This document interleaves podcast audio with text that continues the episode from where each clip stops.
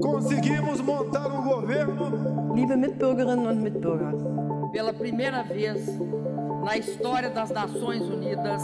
They are the fake, fake, disgusting news. Governo e sociedade trabalharam sempre juntos com união. La division et les fractures qui parcourent notre société. That's the America I know. Você está no Almanac Político. Seja bem-vindo.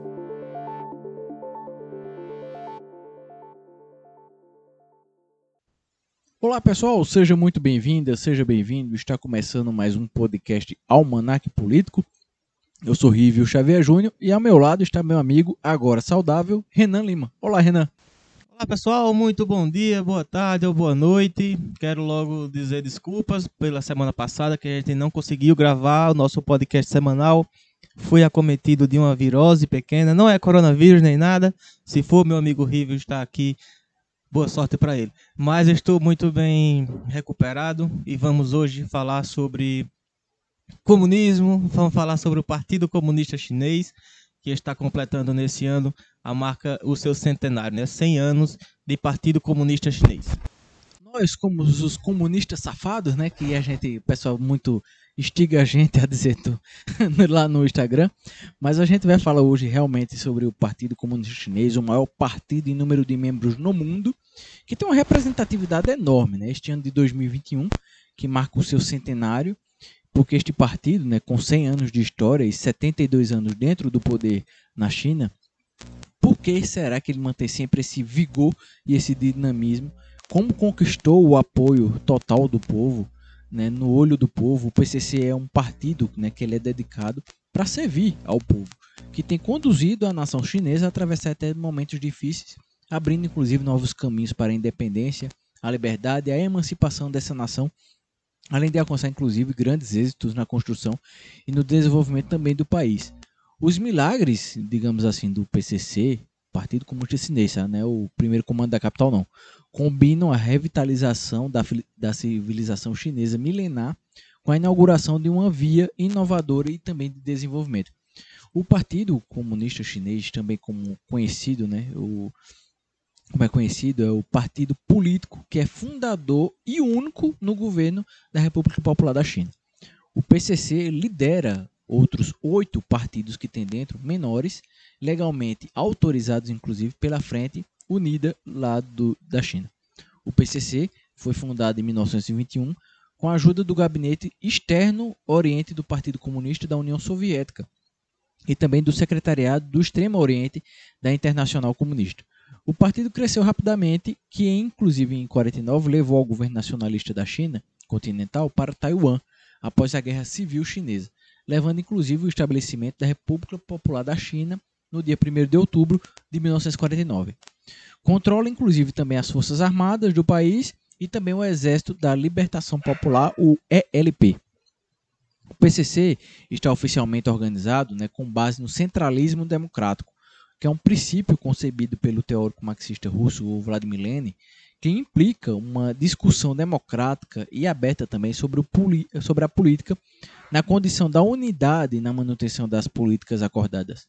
O órgão mais alto do PCC é o Congresso Nacional do Povo, que é convocado a cada cinco anos e hoje tem como seu líder o Xi Jinping, que tem aí seu mandato prorrogado, né, sempre em assembleias a cada cinco anos, tem seu mandato prorrogado, ele como líder máximo supremo do partido, até, digamos assim, até vamos, ele pode ser tirado do poder a qualquer momento, mas digamos seu o seu digamos assim dinamismo dentro do poder, a sua figura e a representatividade que ele tem dentro do partido nos leva a crer que Xi Jinping vai durar muitos e muitos anos à frente da segunda maior potência econômica do planeta, futura primeira, né? Pois bem, meus amigos, falem bem ou falem mal, o, o, a gente não pode deixar de enfatizar que economicamente o Partido Comunista Chinês fez um trabalho estupendo, não, é, não tenha dúvida, né? A gente não sabe só é, aquela coisa, né? O desenvolvimento econômico em cima de quê, né? Porque a China é muito fechada ainda, não se sabe como é a forma de trabalho lá. Então, é muito difícil a gente falar de mercado de trabalho, de leis trabalhistas na China. Falar de qualquer lei na China é difícil. É, eu vou falar agora sobre uma entrevista que o que o embaixador chinês Yang Wamin deu à, à, à revista Veja no, em maio do ano passado, né? Em relação à abertura de novas, novas histórias da nação, a salvação da independência. O embaixador falou que em 1921 o PCC nasceu numa China fustigada por guerras, tumultos sociais e miséria. Uniu o povo chinês e acertou o seu caminho correto da revolução. Após uma árdua jornada de 28 anos, o partido venceu a guerra contra a invasão japonesa, expulsou os agressores estrangeiros, pôs fim à sociedade semicolonial e semifeudal e fundou a República Popular da China, encerrando milênios de autocracia feudal para dar lugar à democracia popular. O partido conseguiu um alto grau de reunificação na China continental ao acabar com um longo período de divisão. Instalou o sistema socialista como política fundamental e base institucional para o desenvolvimento e progresso da China contemporânea.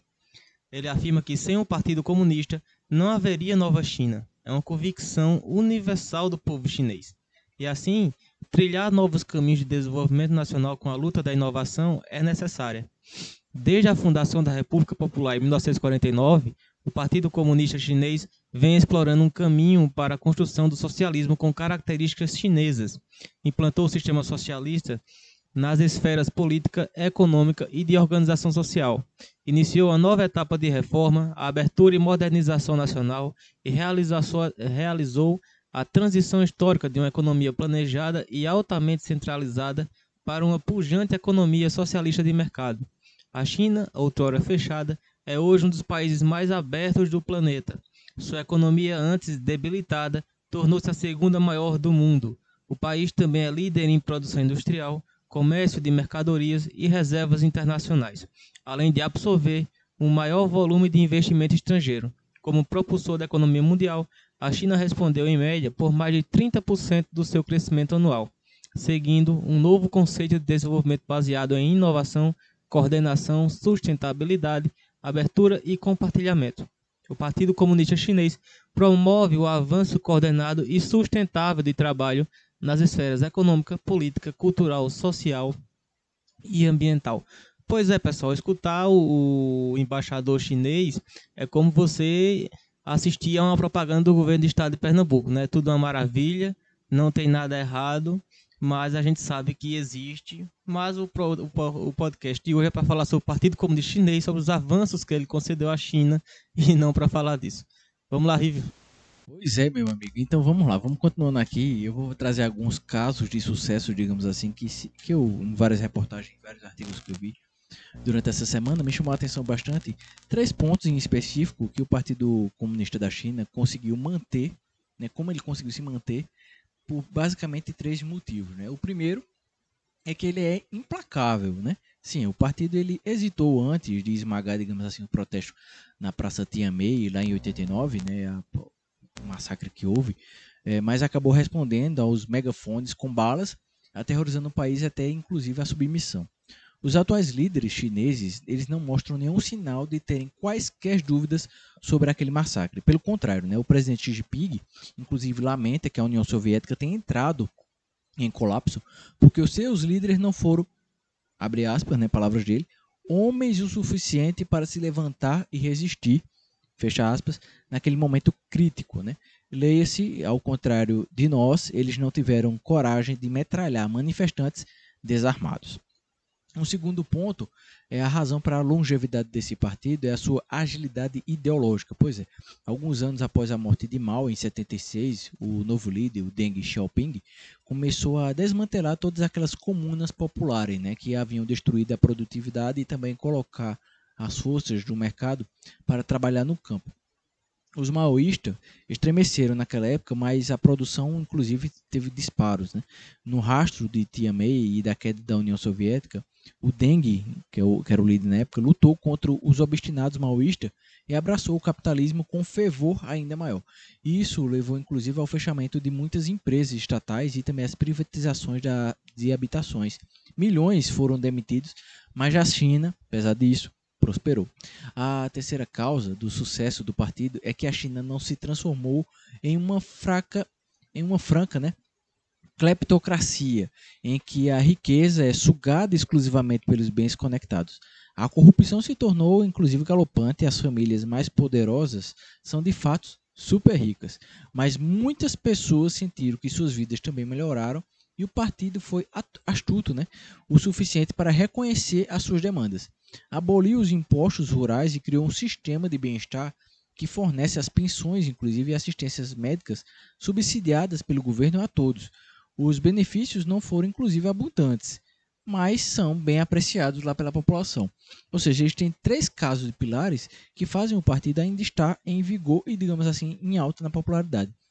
Eu vejo o futuro, as quedas da taxa de natalidade e o rápido envelhecimento da população são alguns dos problemas para o futuro, inclusive econômico da China. Essa desigualdade de renda, as divisões econômicas regionais, as grandes lacunas na oportunidade entre os cidadãos rurais e os urbanos, né, coisa que a gente enfrenta aqui no Brasil também, foram questões inclusive destacadas pelo presidente Xi Jinping no discurso de final de janeiro em questões urgentes para ser resolvida para a prosperidade comum. O momento de maior estabilidade provavelmente será a sucessão de Xi Jinping. Ninguém sabe quem virá depois dele, nem mesmo quais regras governarão a transição. Quando eliminou os limites do mandato presidencial em 2018, ele sinalizou que deseja se agarrar ao poder indefinitivamente, mas isso pode inclusive deixar uma transferência final ainda mais instável. Embora o perigo para o partido não leve necessariamente ao regime que os amantes da liberdade desejam, em algum momento, até mesmo essa dinastia chinesa chegará ao fim. Meu amigo Renan, você que é mais dessa área internacionalista, veja, a pergunta é simples. O sucesso da China, a segunda maior potência econômica do mundo, futura primeira, todo esse sucesso econômico vai interferir de alguma forma no Brasil? Olha, depende do presidente que tiver sentado na cadeira. é, brincadeiras à parte, sim, interfere no Brasil, tanto positiva como negativamente. É, positivamente porque o Brasil tem acesso ao mercado chinês, então a China vai oferecer mais produtos, uma diversidade maior que vai entrar no mercado brasileiro. Positivamente também porque a China vai comprar mais do Brasil para poder se desenvolver, então o Brasil vai continuar com a sua cadeia de exportação superavitária em relação à China. E a questão ideológica é o que pega mais, porque se tiver na, um presidente brasileiro mais conservador, mais neoliberal, ele vai ter um pouco de problema, porque já se sabe que presidentes na América Latina neoliberais têm um alinhamento aos Estados Unidos e nos próximos 20, 30 anos eu não imagino nenhum outro país que faça essa disputa, a não ser China e Estados Unidos. Bem, pessoal, hoje foi o episódio de número 61 e Semana que vem estaremos de volta com mais um podcast Almanac Político. Fiquem bem, boa semana, até lá.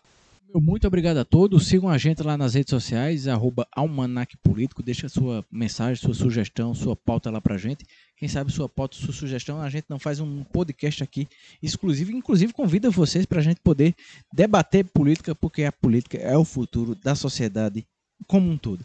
Meu muito obrigado, fiquem bem e até a próxima semana. Grande abraço.